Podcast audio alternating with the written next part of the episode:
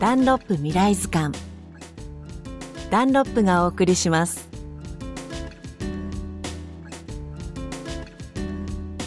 こんにちは吉田美穂です。今日の話題は新しい調味料。ナルトワカメの体に優しい塩。という名前です。激しい渦潮に揉まれながら育つナルトワカメ。海洋環境の変化もあって近年流通できない規格外のワカメが増えているそうです。それらを捨てるのではなく何とか有効活用できないかという発想から生まれたのがこのお塩。手がけているのはナルトワカメ一筋の渦潮食品です。原料は塩わかめオンリー。それをパウダー状にしたものを調味料として販売しているんです。ナルトワカメの体に優しい塩。こちらを共同開発した会社シーコックともえの代表渡辺智之さんに伺いました。本当にわかめそのもの100%なんですよね。この歴史のあるナルトワカメっていうものを、まあ、一つ違った形で皆さんに知っていただくっていうところうちも小さい子供がいるんですけどおにぎりに混ぜるのもそうですしすごい美味しいって食べてくれたので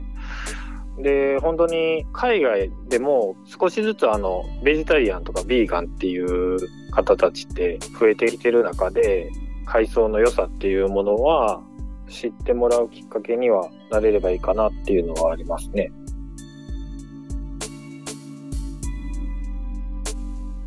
このわかめのお塩を通して世界中の方にナルトの魅力に出会ってもらいたいと渡辺さんおっしゃっていました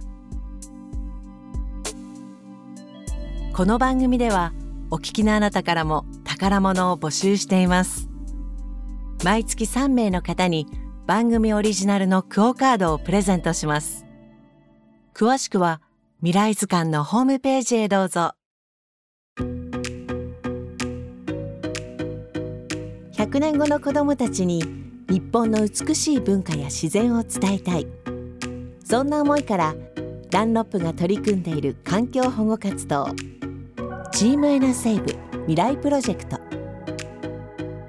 低燃費タイヤエナセーブシリーズの売り上げの一部を活用して2013年から日本ユネスコ協会連盟とともに全国各地で取り組んでいますこれからも地球と人の明日を守るために